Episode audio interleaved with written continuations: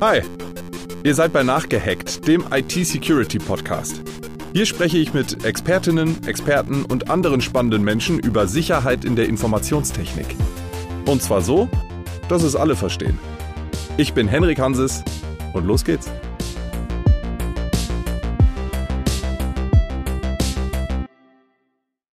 Wenn selbst die Computer der wichtigsten deutschen Politiker nicht sicher sind, welche sind es dann? Im Frühjahr 2015 ereignete sich einer der bisher spektakulärsten Cyberangriffe in Deutschland. Damals waren Hacker heimlich in das IT-System des Parlaments eingedrungen und hatten sich Zugang zu E-Mail-Postfächern verschafft. Und auch ein Rechner im Abgeordnetenbüro der damaligen Kanzlerin Angela Merkel war betroffen. Rund 16 Gigabyte Daten soll die Hackergruppe damals erbeutet haben. War das jetzt ein Cyberangriff oder war das schon Cyberkrieg? Und ähm, was steckt eigentlich hinter diesen Begriffen und gibt es da überhaupt einen Unterschied? Oder sind die Begriffe ohnehin irreführend? All das bespreche ich mit meinen heutigen Gästen. Der eine ist Historiker und hat an der Ruhr-Universität Bochum den Lehrstuhl für Zeitgeschichte inne. Und einer seiner Forschungsschwerpunkte ist der Themenkomplex Nachrichtendienste und innere Sicherheit. Außerdem forscht er zum Thema kritische Infrastruktur und Cybersecurity. Der andere ist Postdoktorand, ebenfalls an der Ruhr-Uni. Seine Forschungen befassen sich mit den Themen Web- und Datensicherheit, die er auf den bedeutendsten Sicherheitskonferenzen der Wissenschaft und Industrie präsentiert. Außerdem entwickelt er gemeinsam mit seinen Kollegen selbst Cyberangriffe, mit denen es ihm theoretisch gelingen könnte, einem großen Online-Versandhändler eine beachtliche Menge an Kohle aus dem Kreuz zu leiern. Erzählt er uns vielleicht, wie er das macht, würde uns interessieren. Herzlich willkommen bei Nachgehackt, Professor Dr. Konstantin Goschler und Dr. Christian Meinker. Hallo. Hallo. Wir starten traditionell jede Folge von Nachgehackt mit drei Fragen, die äh, jeder beantworten muss. äh, und die erste lautet, wofür nutzen Sie Ihren Rechner am häufigsten? Starten wir mit Ihnen. Ja, ich bin Historiker und Historiker arbeiten ja sehr textlastig, deswegen benutze ich den Computer vor allem zum Schreiben und dann auch zum Recherchieren und da gerate ich natürlich dann auch eher in gefährliche Gefilde. Okay. Ja, ähm, ich glaube zuerst einmal ist es so, dass äh, Computer vor allem für Arbeit genutzt werden, also tatsächlich weniger für Freizeit. Was ich aber sehr spannend finde, ist, wie sich das Verhalten verändert. Also früher hat man sehr viel verschiedene Software benutzt und heute Die ist sehr Frage ist, Web. wie Sie den Computer nutzen. Wie ich den Computer nutze, ja, hauptsächlich für Recherchen, für eigene Forschung, aber auch äh, zur Entwicklung von neuen Angriffen. Also genau dafür. Zur Entwicklung von neuen Angriffen nutze ich meinen Computer. Das ist schon ähm, genau die Richtung, in die wir gehen wollen. Woran denken Sie zuerst, wenn Sie IT-Security hören? Dann denke ich mir, wer hat mir denn jetzt wieder eine Phishing-Mail geschickt? Okay. Essentiell grundlegend. Grundlegend. Ja, ich glaube, jede Schule, jede Firma, jede Behörde muss das heute halt einfach haben. Umso besser, dass wir darüber reden. Und wurden Sie schon mal gehackt? Nein, ich wurde noch nicht gehackt, aber indirekt bin ich natürlich schon Opfer von Hacking-Angriffen geworden. Also äh, vor nicht allzu langer Zeit wurde ja die Ruhr-Universität komplett lahmgelegt und das hat natürlich dann auch auf meine eigene Arbeit erhebliche Auswirkungen gehabt. Und wie ist bei Ihnen? Bestimmt. Ähm, ich glaube, jeder Mensch, jedes System ist hackbar und ähm, wenn es gemacht wurde, dann wahrscheinlich so gut, dass ich es nicht gemerkt habe. Ja, das sind ja die besten Hacks. So ist es. Ja. Ähm, jetzt habe ich gerade schon mal äh, darüber gesprochen, um das mal kurz abzuhaken. Einem Versandhändler eine, wie war das? Wie viel? Eine Billion? Das ist eine Anspielung auf ein Buch von Andreas Eschbach, eine Billion genau. Okay, worum geht's da genau? Wir haben uns äh, Dokumente angeguckt, insbesondere in der Pandemie ist es ja so, dass sehr viele digitale ähm, Dokumente verschickt werden, PDFs unter anderem. Und man kann die auch signieren, da gibt es auch rechtliche Grundlagen zu, die EIDAS-Verordnung in, äh, in Europa beispielsweise, die dafür sorgt, dass ein digital signiertes PDF gleichgestellt ist mit einem unterschriebenen PDF oder mit Okay. einem beschriebenen, ausgedruckten Dokument. Und wir haben uns angeschaut, können wir die Inhalte verändern und die Unterschrift beibehalten? Und um auf Ihre Frage zu kommen, äh, in dem Beispiel haben wir eine Rechnung von Amazon genommen. Jedes Mal, wenn wir oder wenn irgendjemand sich etwas bei Amazon kauft, ist diese Rechnung digital signiert und Amazon sorgt mit dieser Signatur dafür, dass man nichts ändern kann. Keine Okay. einzige Zahl, gar nichts. Und Ja. wir haben aus einer Rechnung einen Refund, also eine äh, ja, Rückerstattung. Rückerstattung über eine Billion Dollar gemacht. Also komplett die Rechnung geändert und natürlich nur um zu zeigen, dass es auch geht. Also das ist keine Forderung. Also theoretisch wäre es möglich gewesen, ähm, dass man das dann Amazon zukommen lässt und eine Billion zurückbekommt. Hätte man durchaus probieren können. Ob sie Okay. das so akzeptiert hätten, wage ich mal zu bezweifeln, aber Okay, sonst wäre meine Frage gewesen, warum Sie noch hier sitzen und nicht auf den Bahamas. Das, das, Aber das ist wahrscheinlich nur zu Demonstrationen, also mit Sicherheit nur zu Demonstrationszwecken. Genau. Wir sprechen heute über Cyberwar. Und äh, in Cyberwar, also übersetzt heißt es ja Cyberkrieg und es steckt das Wort Krieg da drin. Und ähm, wenn ich an Krieg denke, dann denke ich an ein Land, das gegen ein anderes Land Krieg führt oder gegen mehrere Länder Krieg führt. Was ist Cyberwar? Wenn man von Cyberwar spricht, dann muss man sich klar machen, dass es sich um den Versuch handelt, bestimmte Dinge, die in der Wirklichkeit passieren, auf einen Begriff zu bringen. Und wir können die Dinge ja ganz unterschiedlich benennen. Ich nehme mal ein harmloses Beispiel. Es macht einen großen Unterschied, ob ich sage Klimawandel oder Klimakatastrophe. Mhm. Es bezieht sich auf dieselben Vorgänge in der Wirklichkeit, aber je nachdem, welchen Begriff ich dafür wähle, erzeugt es eine ganz andere Dramatik und auch eine ganz andere Handlungsnotwendigkeit. Und so ist es auch mit Cyberwar. Also der Begriff ist ja zum ersten Mal nach dem Ende des Kalten Krieges aufgetaucht, machte dann eine Karriere und das erste Mal, dass man dann davon gesprochen hat, dass nun tatsächlich ein Cyberwar stattfindet, war 2007, als in Estland äh, plötzlich die ganze digitale Infrastruktur lahmgelegt wurde, also Regierungsseiten, Banken und so weiter und so fort. Das fand statt kurz nachdem in Estland ein Denkmal abgebaut wurde, ein Denkmal, das an äh, die sowjetischen an den sowjetischen Sieg und die sowjetischen Soldaten ähm, äh, erinnert hat, äh, den, den Sieg im Zweiten Weltkrieg. Mhm. Und als Reaktion darauf fanden wenige Tage später eben diese Angriffe statt. Estland hat nun davon gesprochen, das ist ein Cyberwar. Hm. Und weil Sie sagen, das, dass die, weil Sie sagen, dass die NATO auch angegriffen wurde. Genau, ja. Mhm. Nur damit kommen wir jetzt zu dem Problem, wenn wir Krieg sagen, dann haben wir normalerweise die Vorstellung, äh, es gibt ein Land, das greift ein anderes Land an, äh, so wie wir es ja gerade erleben. Die Sowjetunion, ähm, ich sage schon Sowjetunion, aber es hm. ist gar nicht so zufällig. Also hm. Russland greift die Ukraine an, ja, nennt es im Übrigen nicht Krieg, sondern Spezialoperation. Hm. Also da hat man sozusagen das Gegenteil, der Versuch durch den Begriff die Sache äh, sozusagen klein herunterzukochen, ja. klein zu reden, während die andere Seite sozusagen die Sache größer redet, etwa hm. durch Cyberwar. Ja. Nun, äh, in Estland damals, wir hatten keine Toten und vor allem bei dieser Art von Angriffen kann man gar nicht so einfach sagen, wer überhaupt angreift. Das ist sozusagen auch das Problem. Also kann man ist das immer so? Äh, das ist in vielen Fällen so. Also meistens gibt es natürlich begründete Vermutungen, wer der Angreifer sein könnte. Aber das wirklich in einem juristischen Sinne nachzuweisen, wo das genau herkommt, das ist in den meisten Fällen äh, gar nicht möglich. Also klar, man kann die Codes analysieren. Oder die bekennen sich dazu, dass, äh, dass sie es gewesen sind, wer auch immer. Genau, aber äh, das, da weiß man ja auch nicht. Mhm. Also das ist ja in der Welt der Nachrichtendienste äh, üblich, dass man Desinformationen streut. Ja, aber ich meine, die Entscheidung, äh, in einen Krieg einzutreten, ja, das ist schon eine ziemlich große Entscheidung. Und wenn man das sozusagen nicht genau nachweisen kann, wer da überhaupt angegriffen hat und wer nicht angegriffen hat, das ist äh, extrem heikel. Also, um es mal abzukürzen, man muss aufpassen, solche Begriffe haben ihre eigene Logik, ihre eigene Wirkung und je nachdem, wie man die Dinge bezeichnet, äh, resultieren eben ganz andere Handlungsketten raus und äh, Cyberwar ist damit also der Versuch, äh, Dinge, die ja nun tatsächlich passieren, äh, so zu framen, mhm. dass damit äh, bestimmter Handlungsdruck auch erzeugt wird und eine bestimmte Dramatik zum Ausdruck gebracht wird. Okay, ganz im Sinne von Sprache schafft Bewusstsein. Ne? Ja, Sprache, Sprache ist Handeln. Ja? ja? Also Sprache ist nicht nur, wir reden über etwas, sondern das sind Sprechakte. Ja? Und Sprechakte sind genauso Handlungen, wie wenn Sie jemandem eine reinhauen. Ja. ja? ja. Würden Sie sagen, mh, Sie kritisieren, dass es Cyberwar genannt wird und hätten einen alternativen Begriff oder sagen Sie, dass das ist jetzt meine wissenschaftliche Draufschau? Ist erstmal eine wissenschaftliche Draufschau und als Wissenschaftler äh, ist man so trainiert, nicht alles sofort immer in einen normativen Rahmen reinzusetzen, sondern erstmal beschreibe ich das und damit geht natürlich eine Warnung einher. Man soll solche Begriffe nicht einfach kaufen, sondern man muss darauf äh, muss immer gucken, wer sagt was, mit welcher Absicht und in welchem Kontext wird der, wird der Begriff so gebraucht oder so gebraucht. Also um nochmal das Beispiel zu gebrauchen, ob ich von militärischer Spezialaktion spreche oder ob ich von russischem Angriffskrieg spreche. Mhm. Ja.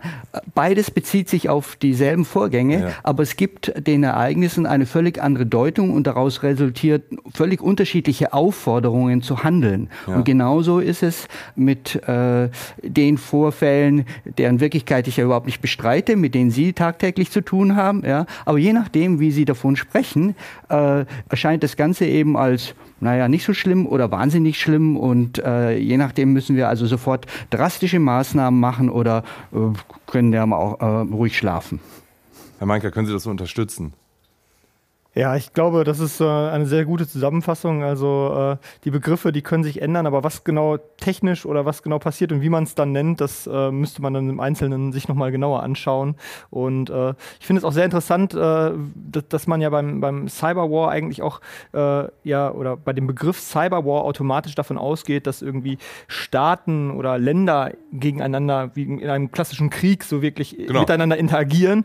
Und Sie hatten ja anfangs auch schon die Frage gestellt, ist das denn auch bei einem Cyberwar so? Oder ist es vielleicht auch so, dass vielleicht nicht ja, staatliche Einheiten, vielleicht sogar Organisationen oder ähnliches oder auch äh, Organisationen gegen Privatmenschen direkt vorgehen. Also gar nicht, wie man das aus dem klassischen ja, Militär kennt, dass man, dass man wirklich militärische Operationen, die ja gegeneinander vorgehen. Also es ist sehr, sehr kompliziert und vor allem dadurch kompliziert, wie Sie es ja auch schon gesagt haben, man weiß nicht so genau, wer es wirklich macht. Also wenn man jetzt irgendwie Soldaten sieht, dann kann man die vielleicht noch zuordnen, ist vielleicht auch nicht so ganz einfach, aber so stelle ich mir das so ein bisschen vor. Grüne Männchen. Ja, ja. so ungefähr, genau. Aber wenn man es halt im, äh, im, im Web sieht, dann äh, hat man, ja, man weiß gar nicht, wo etwas herkommt, man kann das sehr gut verschleiern und das ist ja genau das, äh, warum das Internet für Angriffe so interessant geworden ist, weil man es halt sehr gut verschleiern kann wie so Cyberattacken, ähm, ich nenne es jetzt einfach mal so, ähm, wie die heute aussehen, wollen wir gleich nochmal besprechen. Sie haben gerade gesagt, so mit dem Kalten Krieg, mit dem Ende des Kalten Kriegs äh, ging das los. Äh, wie haben denn die Attacken damals ausgesehen? Also warum, warum war der Begriff dann plötzlich ähm, auf dem Schirm? Na, erstmal äh, ist ja dran interessant, dass der Begriff auftaucht, bevor äh, sozusagen die, die passende Wirklichkeit dazu überhaupt da ist. Also das ist erstmal eine Möglichkeit. Aber da verschiebt sich etwas in der Wahrnehmung. Also ich meine, der Kalte Krieg, das war äh, im Nachhinein gesehen, könnte man ja fast nostalgisch werden. Klare Verhältnisse, ja, da sind die Fronten, da ist der Gegner, da sind die anderen. Äh, und das Ganze hatte sozusagen klare Grenzziehungen und klare Spielregeln, ja. Mhm. Nach dem Ende des Kalten Krieges fällt da diese Eindeutigkeit erstmal weg. Und gleichzeitig hat man jetzt nun äh, eine technische Innovation, das Internet, dessen Folgen man eher ahnt, äh, als dass man sie genau kennen würde. Und auf der einen Seite bringt das Internet eine Wahnsinns-Euphorie mit sich, ja, Freiheit, freie Kommunikation, Grenzüberschreitung, ja. Das ist sozusagen die, äh, die, die helle Seite der Entwicklung. Und dann stellt man plötzlich fest, okay, es gibt auch eine dunkle Seite. Und viele von diesen Begriffen, die sind ja auch erstmal in der Literatur geprägt worden. Also äh, Cyberspace, Cyberwar, ja, das sind literarische Dystopien, also Vorstellungen einer schrecklichen Zukunft, ja, und die sickern nun in den politischen Diskurs ein. Mhm. Und äh, mein Kollege kann natürlich viel genauer erklären, was jetzt nun tatsächlich passiert ist. Ja, worüber ich aber sprechen kann, ist, äh, wie wird das jetzt nun in der Öffentlichkeit zu solchen Vorstellungen verdichtet und ähm, wie ähm, wird auch äh, in der Politik plötzlich äh, so eine Begrifflichkeit eingesetzt. Ja?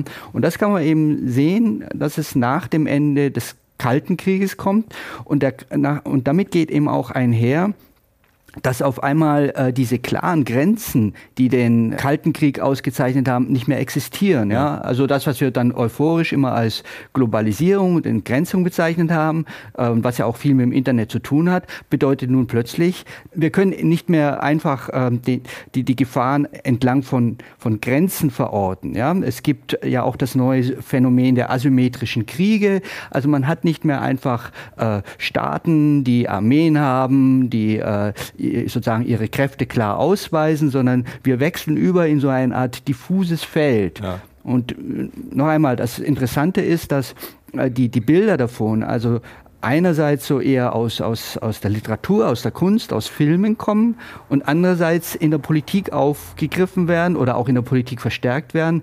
Und das spielt hin und her. Also das schönste Beispiel ist ja, als äh, Ronald Reagan äh, äh, Präsident wurde und dachte, ja super, wo ist denn jetzt äh, dieser Raum, da wo man äh, so, so die, diese große Weltkarte sieht, ja, wo also so Leuchtpunkte sind, wo die russischen Bomber sind, den gab es gar nicht. Ja. Aber das war so ein filmisches Bild, ja. Er ist davon ausgegangen, ja so muss es wirklich sein, ja?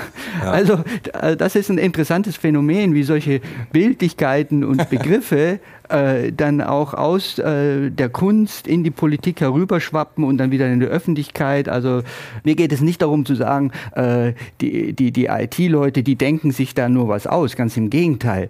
Aber wir müssen sozusagen beides sehen. Wir, wir müssen äh, gucken, äh, also Sie, Sie können uns erklären, was da tatsächlich vor sich geht, ja. Und Historiker und, und, und Sozialwissenschaftler, die denken dann eben drüber nach, okay, was macht das eigentlich mit Gesellschaften, welche Bilder schaffen wir da mhm. und wie verändern diese Bilder und Begriffe, die wir da gebrauchen, dann auch unseren Umgang mit diesen Phänomenen. Ja, dazu haben Sie ja, soweit ich weiß, auch jetzt noch ein äh, Forschungsprojekt in der Pipeline, ähm, wo wir gleich nochmal drüber reden wollen.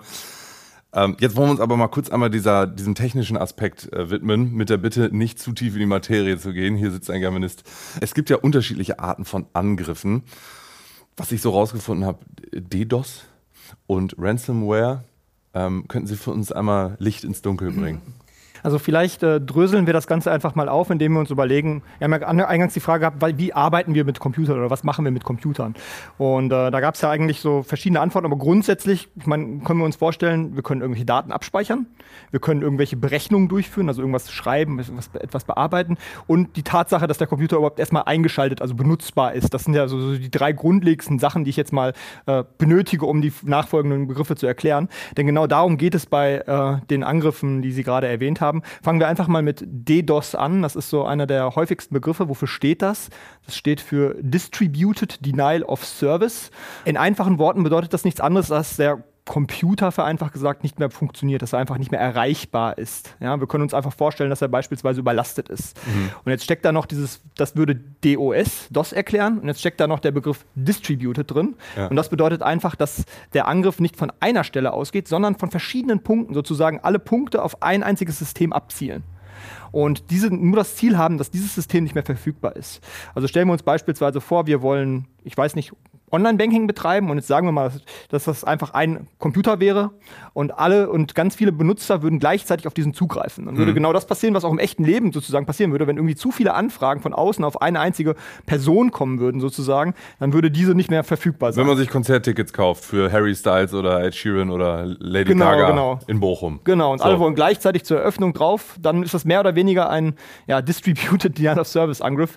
Ähm, nur dass es da an der Stelle natürlich jetzt äh, keine bösen Absichten hinter Stecken, sondern die Leute einfach gleichzeitig genau diese Karten wollen. Aber so etwas könnte man zum Beispiel äh, damit sehr gut erklären. Vielleicht eine doofe Frage, aber rufen sich dann 500 Hacker gegenseitig an und sagen, pass auf, äh, morgen Nachmittag, 15 Uhr, Attacke. Oder ist es so, dass da irgendwas programmiert wird, das von verschiedenen Punkten angegriffen wird? Das ist eine sehr gute Frage. Und das bringt uns genau zu dem äh, nächsten Punkt. Ich habe ja gerade gesagt, Computer können auch Berechnungen durchführen. Und jetzt ist es so, dass ähm, es äh, Schadsoftware gibt. Wie wir die bekommen, können wir gleich nochmal erläutern. Aber stellen wir uns einfach vor, wir laden uns ein bösartiges Programm auf unserem Computer runter. Und das erlaubt es einem Angreifer, diesen mehr oder weniger fernzusteuern. Ja? Und das führt dazu, dass wenn wir genug, ähm, man nennt es Bots, dass wir genug Computer infiziert haben, ihren, meinen und vielleicht noch Millionen von andere, dass man die dazu bringen kann, bestimmte Aufrufe durchzuführen, also Ed Sheeran-Tickets beispielsweise mhm. zu kaufen. Und wenn die das alle gleichzeitig machen würden, dann wäre das koordiniert von einer Person oder einer kleinen Gruppe, aber ausgeführt von sehr, sehr vielen äh, Einheiten. Mhm. Und äh, heutzutage ist es so, dass es nicht unbedingt Computer sein müssen. Man denkt sofort, okay, mein Laptop wurde irgendwie angegriffen oder eingenommen. Aber es müssen nicht Computer sein. Es können auch unsere Smartphones sein, die sind äh, Hochleistungscomputer. Es können aber auch genauso gut unsere Kühlschränke oder Steckdosen sein, denn auch die sind ja heute teilweise schon im Internet. Also alle Geräte, die man so schön unter dem Begriff Internet of Things kennt oder Smart Home Geräte oder wie auch immer man sie nennen mag, auch diese Geräte können von Hackern genutzt werden, um solche Angriffe durchzuführen. Moment, also dann, dann kann es sein, dass, dass wenn wir jetzt mal bei diesem Ed Sheeran-Tickets-Beispiel bleiben, dass äh, sich äh, Kühlschränke und Fernseher auf äh, Ed Sheeran-Tickets bewerben oder wie muss ich das verstehen? So könnte, so könnte man sich das im Prinzip vorstellen. Das äh, ist auch ein Angriff, äh, den wir in, ich glaube, 2020 äh, gesehen haben. Da wurde ein äh, Blog von äh, Brian Krebs, das ist ein bekannter äh, ja, Sicherheitsforscher und der wurde von ganz vielen IoT-Geräten sozusagen angegriffen und war dann nicht mehr verfügbar. Okay. Ähm, und was ist der Sinn dahinter? Warum machen Leute das? Genau, jetzt nehmen wir mal, bei Ed Sheeran wäre das vielleicht für ihn erstmal ein monetärer Ausfall, weil er keine Tickets verkaufen kann. Ähm, mhm. Ähm, aber jetzt denken wir das Ganze mal weiter, damit wir auch äh, so Richtung äh, den Begriff Cyberwar, wie wir es so schön bezeichnen, kommen. Ähm, wenn wir jetzt beispielsweise Behörden oder Informations-, also Webseiten, die vielleicht äh, wichtig für Menschen sind, äh, einfach lahmlegen. Also beispielsweise Informationen, wo sind gerade sichere Gebiete oder wo bekomme ich Informationen darüber, wo ich hingehen kann oder wo ist es sicher oder nicht sicher. Also wenn solche Dienste plötzlich nicht mehr verfügbar wären, mhm. dann äh, wäre das natürlich ein Problem für die Nutzer, die dann einfach diesen Dienst nicht mehr nutzen können.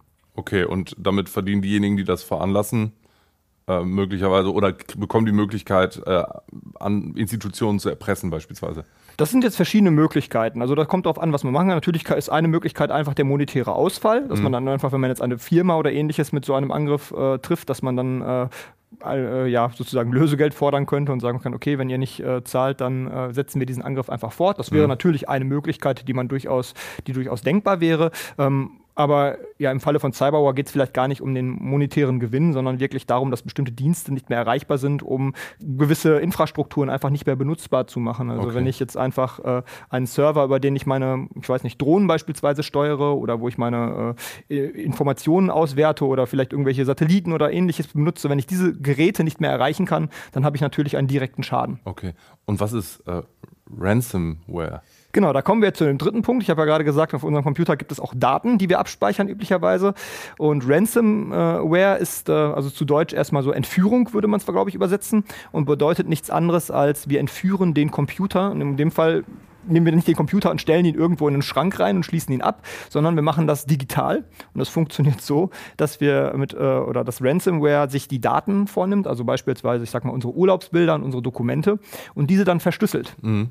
Und dann kriegt man eine Nachricht angezeigt auf dem Computer und sagt, okay, du wurdest gerade mit einem Ransomware-Angriff äh, ja, angegriffen und äh, wenn du deine Daten wieder haben möchtest, dann zahle bitte folgenden Betrag. Das ist ja wie unter Geschwistern so ein bisschen. Ja.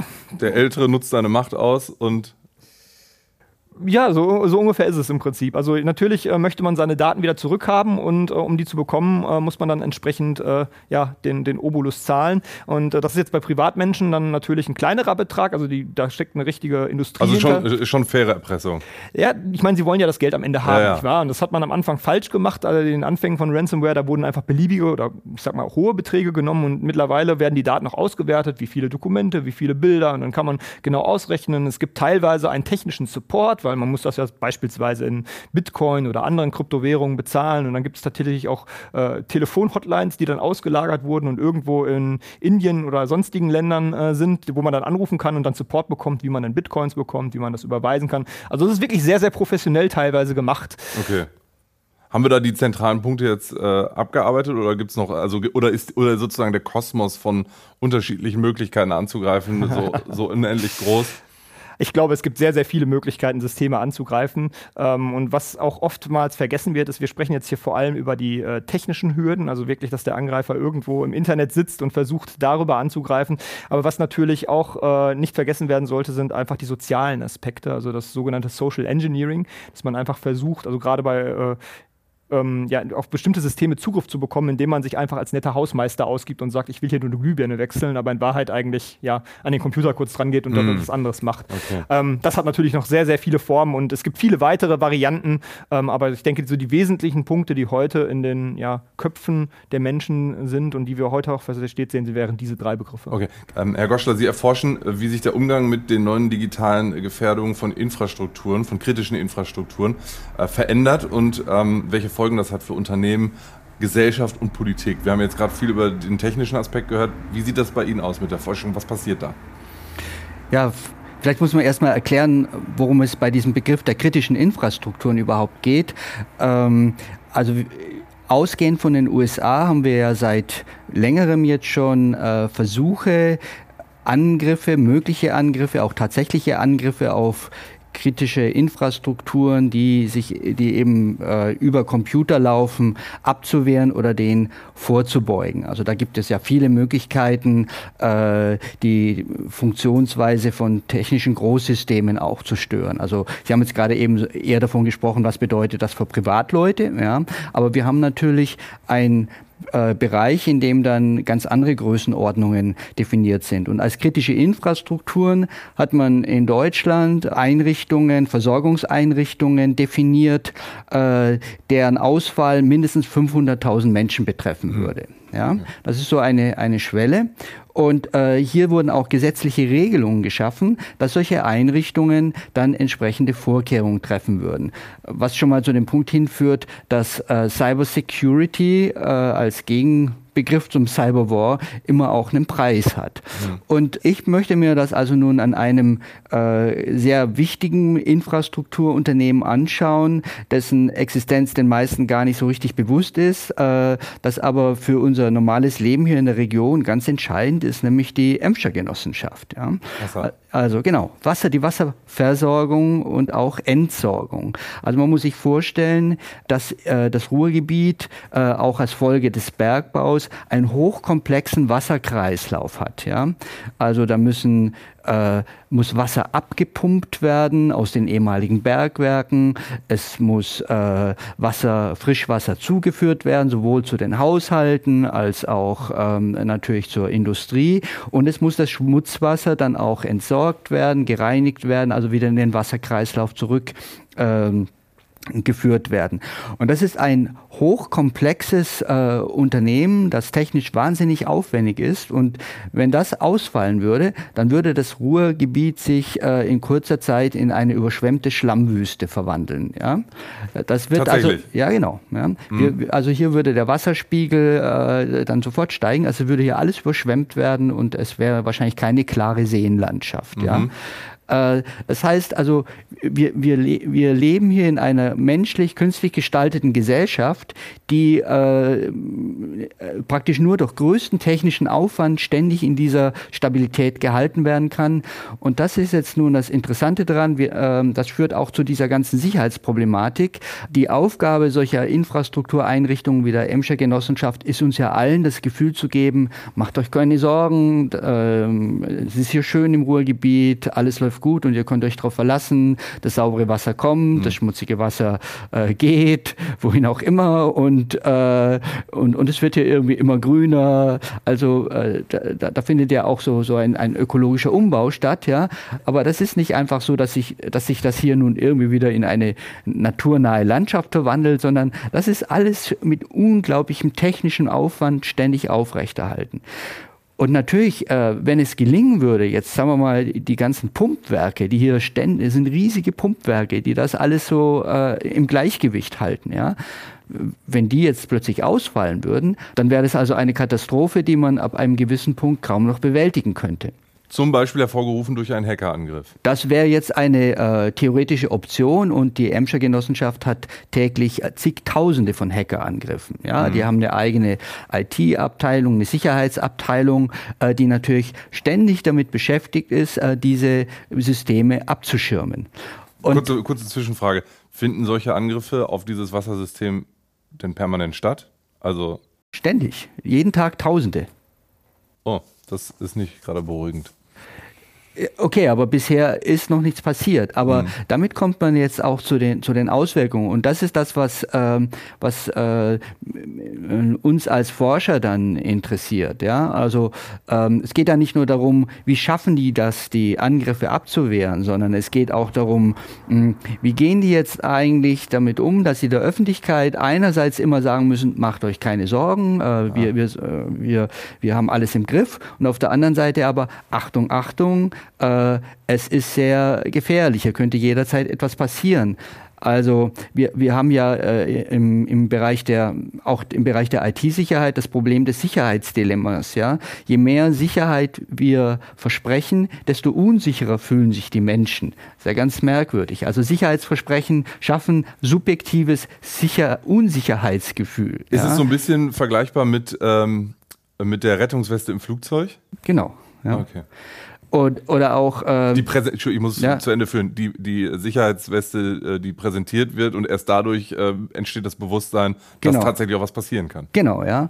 Oder auch das Problem, äh, je stärker wir uns daran gewöhnen, äh, dass Systeme immer zuverlässig funktionieren, äh, desto schlimmer sind die Folgen, wenn sie mal nicht funktionieren. Also wir, wir bewegen uns hier immer in, in ganz äh, komplizierten Paradoxien. Mhm. Das ist die eine Seite, die uns interessiert. Wie gehen die damit eigentlich gegenüber der Öffentlichkeit um? Und die andere Sache, ich meine, da haben wahrscheinlich viele eigene Erfahrungen damit, ist, äh, was macht es eigentlich mit einem Unternehmen, wenn jetzt auf einmal äh, so ein Laden auf Sicherheit getrimmt wird? Ja, also da entstehen neue Abteilungen, die IT-Security und die wird ja nun auch so eine, eine Art Machtfaktor in einem Unternehmen. Ja? Das ist so wie bei einem Geheimpolizei, da gibt es immer noch so eine innere Geheimpolizei, die hat das letzte Wort. Also sie dürfen dann nicht mehr einfach ihr schickes Tablet benutzen und ihre, ihre Lieblingscloud, ja, sondern plötzlich gibt es einen IT-Menschen, der sagt ihnen nichts da, äh, jetzt müssen die ganzen Sicherheitsroutinen äh, eingehalten werden und äh, das Arbeiten wird auf einmal äh, viel umständlicher und anstrengender. Also die ganzen äh, Sicherheitsmaßnahmen haben also sozusagen ihren Preis, ja. Mhm. Und wie und wie, wie, wie funktioniert das und wie und ich meine, die Leute fangen dann auch an, das zu umgehen, weil es ihnen lästig ist, ja. Es ist dann so ein ständiger Kampf, ja. Mhm. Also äh, kurzum, uns interessiert einerseits ähm, wie reagieren dann solche äh, Einrichtungen, also in dem Fall die Emscher Genossenschaft, äh, auf solche veränderten Gefahrenwahrnehmungen? Äh, gibt es da vielleicht auch Traditionen? Ich meine, früher haben sie mit dem Bombenkrieg gekämpft, dann mussten sie sich mit dem Szenario eines Atom, einer Atombombe beschäftigen. Also das ist ja immer da gewesen, so die Vorstellung, es gibt Gefahren. Aber die Gefahren wandeln sich, ja. Und äh, ist das jetzt was ganz Neues, ja, oder werden da alte Gefahrenvorstellungen einfach nur angepasst an die neue Gefahrendarstellung? Wie verändert das äh, den Laden nach innen, ja? Wie gehen die damit um? Und dann schließlich auch, äh, welche Sicherheitskommunikation nach außen resultiert da. Also sagt man den Leuten dann immer, äh, alles im grünen Bereich oder Achtung, Achtung, der Cyberwar könnte äh, jetzt demnächst auch das Ruhrgebiet in eine Wasserhölle verwandeln. Ja? ja das klingt wie eine Bildschlagzeile so ein bisschen. Ähm, muss man sich da wirklich, äh, in, also man muss sich wahrscheinlich jetzt erstmal so keine Sorgen machen, aber wie, wie wie groß in Anführungszeichen ist die Gefahr, dass da mal irgendwas außer Kontrolle gerät? Oh, diese Frage ist schwierig zu beantworten. Ich glaube, solche Beispiele wie auch das äh, eingangs erwähnte Beispiel von der Bundesregierung zeigt ja, dass die Gefahren durchaus real sind. Und es ist wahrscheinlich eher die Frage, wie viel Interesse hat eine angreifende Partei daran, wirklich genau dieses System oder die Emscher Gesellschaft oder ein beliebiges anderes Ziel, von mir ist auch aus der Kritis, wirklich anzugreifen? Was, was steckt da für eine Motivation hinter? Wenn die Motivation groß genug ist oder genug Geld dahinter steckt, dann äh, ist die Gefahr wahrscheinlich bei jedem System sehr groß. Ähm, ich glaube, solche Beispiele wie die Bundesregierung zeigt das genau, denn die werden einiges dafür getan haben, dass, sie, äh, dass das hoffentlich nicht passiert. Ähm, und trotzdem wurden sie das Ziel davon. Und äh, wenn wir nur lang genug in äh, ja, den Nachrichten suchen, finden wir eigentlich für beliebige Beispiele aus verschiedenen Kategorien, auch aus Kritis und ähnlichem, können wir solche Beispiele natürlich immer wieder finden. Deswegen die Gefahr ist wahrscheinlich sehr real, aber die wirklich zu beziffern, finde ich sehr schwierig. Wir haben ja gerade schon darüber gesprochen, dass es schwierig ist, nachzuvollziehen, wo die Angriffe herkommen. Ähm, und wenn ich jetzt einfach mal bei diesem Begriff Cyberwar bleiben darf, ähm, gibt es ein Land, das führend ist, wenn es darum geht, Cyberattacken auszuführen? Ähm, führend in Anführungszeichen.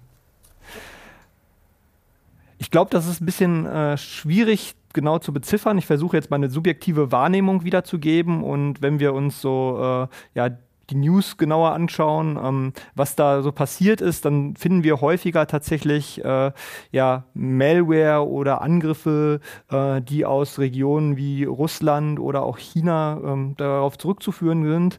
Um, da gibt es, äh, soweit ich mich erinnere, auch öfters mal Analysen, wo der Code, der wirklich äh, durchgeführt wurde, ja, äh, sozusagen analysiert werden konnte. Und dann konnte man beispielsweise anhand äh, von Kommentaren im Code oder ähnliches herausfinden, dass es dann vielleicht äh, russischen Ursprungs sein könnte. Ob es dann wirklich so ist, ich meine, das ist dann wieder ein bisschen schwieriger herauszufinden. Also wer, nur weil da ein Kommentar in russischer Sprache ist, heißt es noch lange nicht, dass es auch wirklich äh, von dieser Person geschrieben wurde beispielsweise. Das ist das eine, wie man es herausfinden kann. Ähm, das andere wäre dann zu gucken, von wo wurden diese Angriffe gestartet. Ähm, das kann man sich so ein bisschen vorstellen, wie, äh, ja, die, wenn man sich bildlich so eine Rakete vorstellt und die irgendwie in der Luft sieht, dann kann man irgendwie gucken, wo ist sie gestartet mhm. und die zurückzuverfolgen. Und das kann man im Internet äh, auch versuchen zu machen. Aber da ist es deutlich, deutlich schwieriger, weil wir da ähm, Techniken kennen, um die Herkunft viel besser zu verschleiern. Ähm, von daher ist es durchaus schwierig, meiner Meinung nach, äh, wirklich festzustellen, woher die kommen. Aber wenn man Berichten glauben kann, dann würden, würde es eher so in den Osten zeigen. Und wie schützt sich Deutschland vor Hackerangriffen und was gibt es da für eine Infrastruktur? Es gibt ja das Bundesamt für Sicherheit in der Informationstechnik. Ähm, wie ist Deutschland da organisiert und ist Deutschland gut genug organisiert? Ja, also äh, sozusagen die organisatorische Seite, die haben Sie ja schon angesprochen. Ja.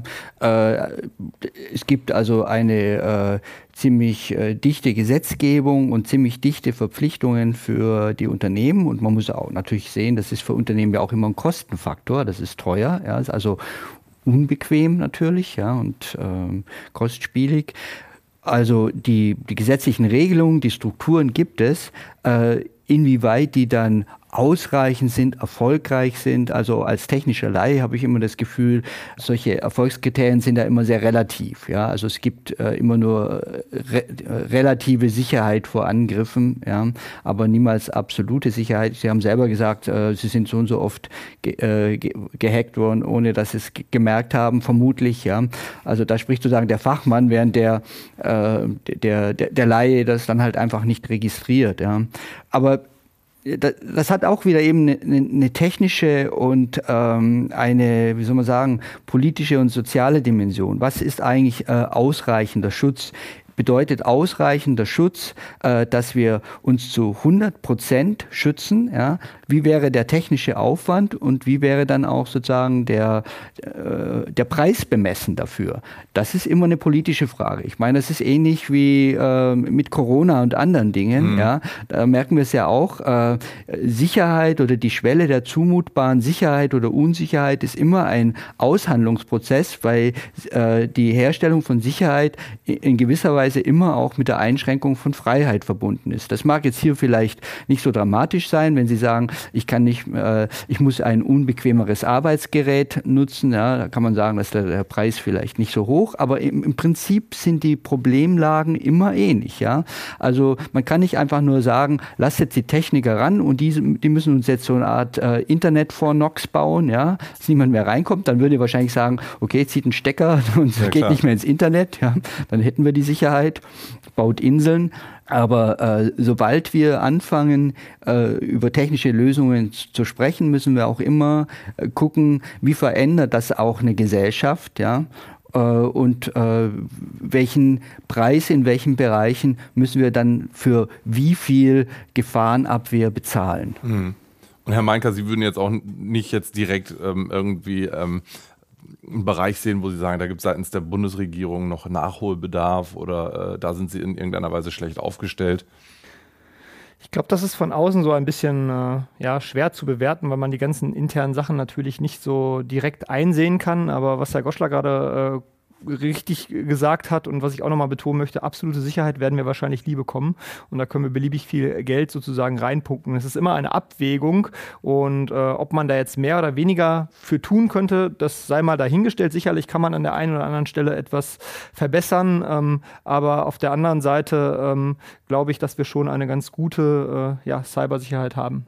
Führt Deutschland eigentlich auch manchmal Attacken aus? Also ich habe äh, ähm, gelesen, es gibt äh, diesen Begriff des Hackback was genau steckt dahinter und warum ist das auch umstritten? Also ich kann dazu nur sagen, aber das können Sie natürlich viel genauer erklären, äh, dass das Problem mit dem Hackback und weshalb auch die Bundesrepublik damit offiziell zurückhaltend umgeht, darin besteht, dass man ja den Ursprung des Angriffs oftmals gar nicht genau feststellen kann. Also es ist immer ein spekulatives Moment drin. Äh, und das ist, führt nochmal zurück auf die Besonderheit dieses Cyberwar. Ja. Äh, es ist eben ein, eine Auseinandersetzung, bei der die Gegner nicht eindeutig identifizierbar sind und sie müssen dann sozusagen mit der Schrotflinte irgendwie in, in, in, in den Busch reinschießen und, denken, und äh, können eben nicht garantieren, dass sie dann genau äh, den Punkt treffen, von dem der Angriff dann auch ausgegangen ist. Und das ist natürlich auch mit außenpolitischen Risiken behaftet. Das muss man sich klar machen. Mhm. Dass sowas, äh, ich würde mal vermuten, jetzt wiederum als Laie, dass da unter der sichtbaren Oberfläche viel läuft, von dem wir nichts wissen, ja. Und äh, klar, neben den sattsam bekannten Ländern wie äh, Russland, China und Nordkorea müsste man wahrscheinlich äh, erweitern, ja, ist es sicherlich so, dass auch die USA über erhebliche Kapazitäten äh, verfügen, äh, Israel vermutlich auch. Also wir kennen ja die Stuxnet-Geschichte. Also das geht in, in beide Richtungen und da wiederholt sich ja auch ein, ein bisschen dieses Prinzip der nuklearen Abschreckung. Also man muss Kapazitäten aufbauen, um der anderen Seite sagen zu können, wenn ihr dies und das macht, wir wir haben auch Spielzeug im Koffer. Ja, mhm. also. Okay. Vielleicht äh, kurz bevor wir zum Schluss kommen, nochmal eine Frage, mh, mm, die so eine grundsätzliche, mh, mm, ja, also in, in, der es um so eine grundsätzliche Einschätzung geht. Also ich habe mal gehört, ähm, dass möglicherweise der Krieg der Zukunft gar nicht mehr mit heißen Waffen geführt werden könnte, sondern tatsächlich äh, im World Wide Web stattfindet. Also man stelle sich vor, in Deutschland wird eine Woche lang das Stromnetz lahmgelegt. Das wären ja äh, katastrophale Auswirkungen, die das haben könnte. Und dementsprechend könnte man ja auch eine Druckkulisse darum basteln. Halten Sie das, Frage an beide, für möglich, dass das der Krieg der Zukunft ist oder dass das die Angriffe der Zukunft sind, mit denen wir uns auseinandersetzen müssen? Naja, das Interessante ist doch gerade, dass wir äh, jahrelang solche Vorstellungen gepflegt haben, was ja auch dazu geführt hat, dass wir unsere konventionelle Verteidigungsfähigkeit weggespart haben. Und jetzt auf einmal sehen wir einen Krieg, der im Grunde genommen so aussieht, wie man sich Krieg in den 70er Jahren vorgestellt hat, ja? ja. Wo jetzt sozusagen die alten Panzer wieder entrostet werden und die und, und, und, und so mit, mit äh, kalter Kriegstechnologie ein richtiger old-fashioned Brutalkrieg geführt wird, der überhaupt nichts mit diesem Cyberwar zu tun hat, von dem man die ganze Zeit geredet hat. Alle haben sich vor diesem Krieg vorgestellt, das würde dann jetzt so dieser super Technik- äh, und Cyberkrieg werden. Und der Krieg, den wir jetzt haben, der ist äh, sozusagen äh, 20. Jahrhundert. Also da muss man aufpassen, dass man sich an solchen technischen Visionen auch nicht so berauscht. Auch das kann äh, seinen Preis haben. Das, dafür bezahlen wir gerade teuer, ja, weil wir jetzt feststellen, vorstellen. Also wir könnten ungefähr zehn Minuten konventionellen Krieg führen. Wenn es tatsächlich käme, dann hätten wir keine Munition mehr. Mhm.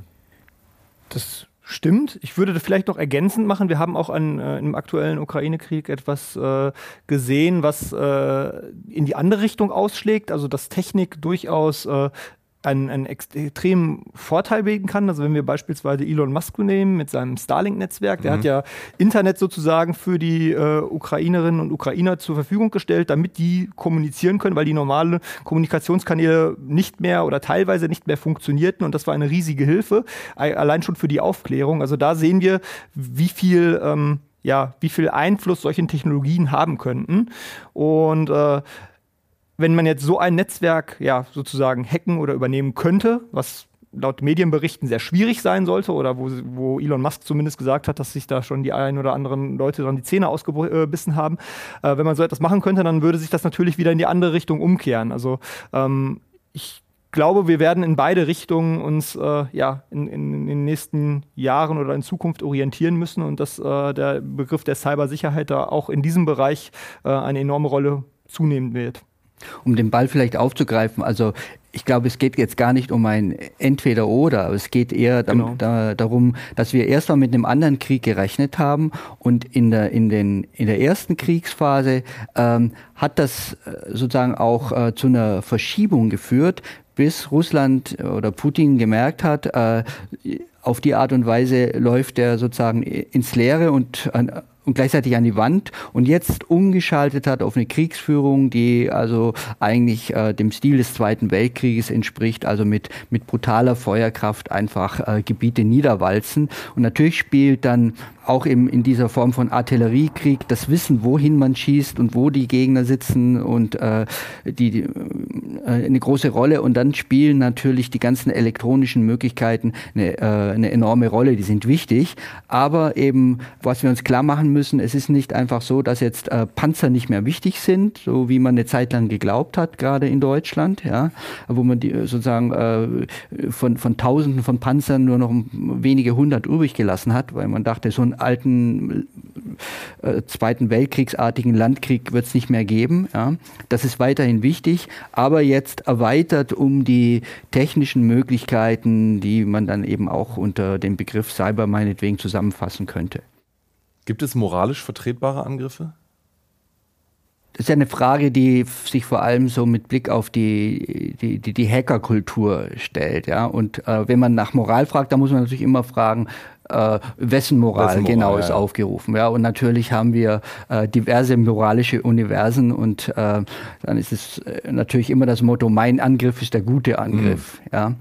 Aber mal abgesehen von dieser allgemeinen Betrachtung, als die, die, die Hacker-Szene entstanden ist und sich entwickelt hat, da gab es ja sozusagen auch äh, die, die interessante Entwicklung, dass es Hacker mit unterschiedlichem Ethos gab. Die einen haben gesagt, also wir hacken nur, äh, um auf äh, Sicherheitslücken aufmerksam zu machen oder keine Ahnung, um Transparenz herzustellen, weil wir Informationen, die der Öffentlichkeit vorenthalten werden, äh, damit freigeben. Also ist der Versuch dann ähm, Cyber- oder Hackerangriffe ähm, mit einem positiven Ethos zu versehen. Ja? Mhm. Aber natürlich ähm, ist das immer umstritten und wie gesagt führt das immer zurück auf die Frage, äh, wessen Ethos, wessen Moral wird da gerade äh, jetzt aufgerufen.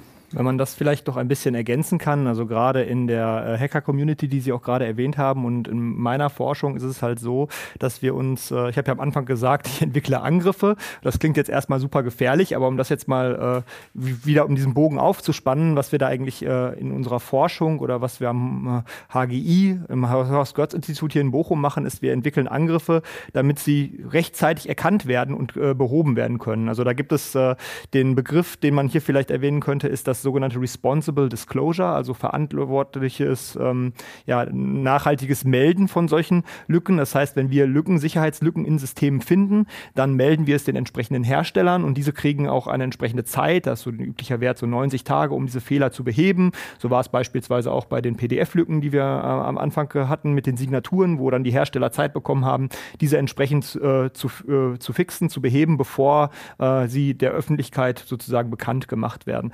Und und äh, da gibt es auch Firmen, die extra Programme dafür haben. Man nennt es Bug Bounty Programme, also wo wirklich äh, Menschen davon leben, dass sie äh, in bestimmten Rahmenbedingungen, in bestimmten, nach bestimmten Spielregeln Fehler in Software finden, diese dem Hersteller dann rechtzeitig melden und dafür halt eine gewisse Summe kassieren können. Okay. Ich glaube, wir könnten noch äh, ewig weiterreden. Ähm, total spannend, die Einblicke, die Sie uns gegeben haben, Sie beide.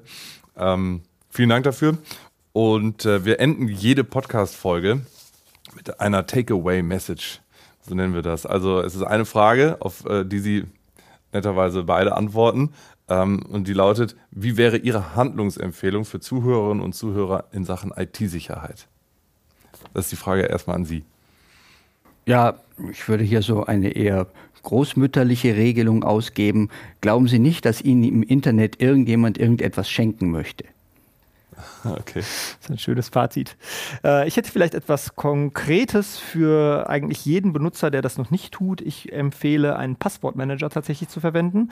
Äh, einfach, weil wir gesehen haben, dass in den letzten Jahren sehr viele Angriffe darauf beruhten, dass Menschen dazu neigen, entweder sehr schwache und kurze Passwörter, 1, 2, 3, 4, 5, 6 zu nehmen oder noch schlimmer Passwörter erneut zu verwenden für verschiedene Dienste, was so das Fatalste ist, was man nehmen kann, wenn man sein äh, Amazon-Passwort, sein E-Mail-Passwort und vielleicht auch sein Banking-Passwort auf das gleiche, auf den gleichen Wert gesetzt hat.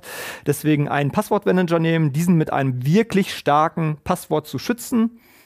Erinnern Sie sich vielleicht an Ihr Lieblingslied aus der Kindheit, nehmen davon die ersten drei Buchstaben. Da gibt es tausende von Regeln, die man sich ausdenken kann. Aber da dann wirklich ein sehr, sehr langes Passwort zu nehmen, also lang 24, 30 Zeichen am besten und dann oh. das damit zu schützen. Das hören wir nicht zum ersten Mal, da muss was dran sein. Ich danke Ihnen vielmals für den Besuch bei Nachgehackt. Äh, Christian, Dr. Christian Meinker und Professor Konstantin Goschler. Dankeschön. Vielen Dank. Vielen Dank. Das war Nachgehackt, der IT-Security-Podcast. Präsentiert von Cube5, dem Horst Götz Institut der Ruhr-Uni Bochum, FISEC, der Bochum Wirtschaftsentwicklung und Eurobits. Ihr wollt keine Folge verpassen? Dann klickt den Abo-Button bei Spotify, Apple und überall da, wo es sonst noch Abo-Buttons gibt. Und wie immer gilt, passt auf, wo ihr hinklickt.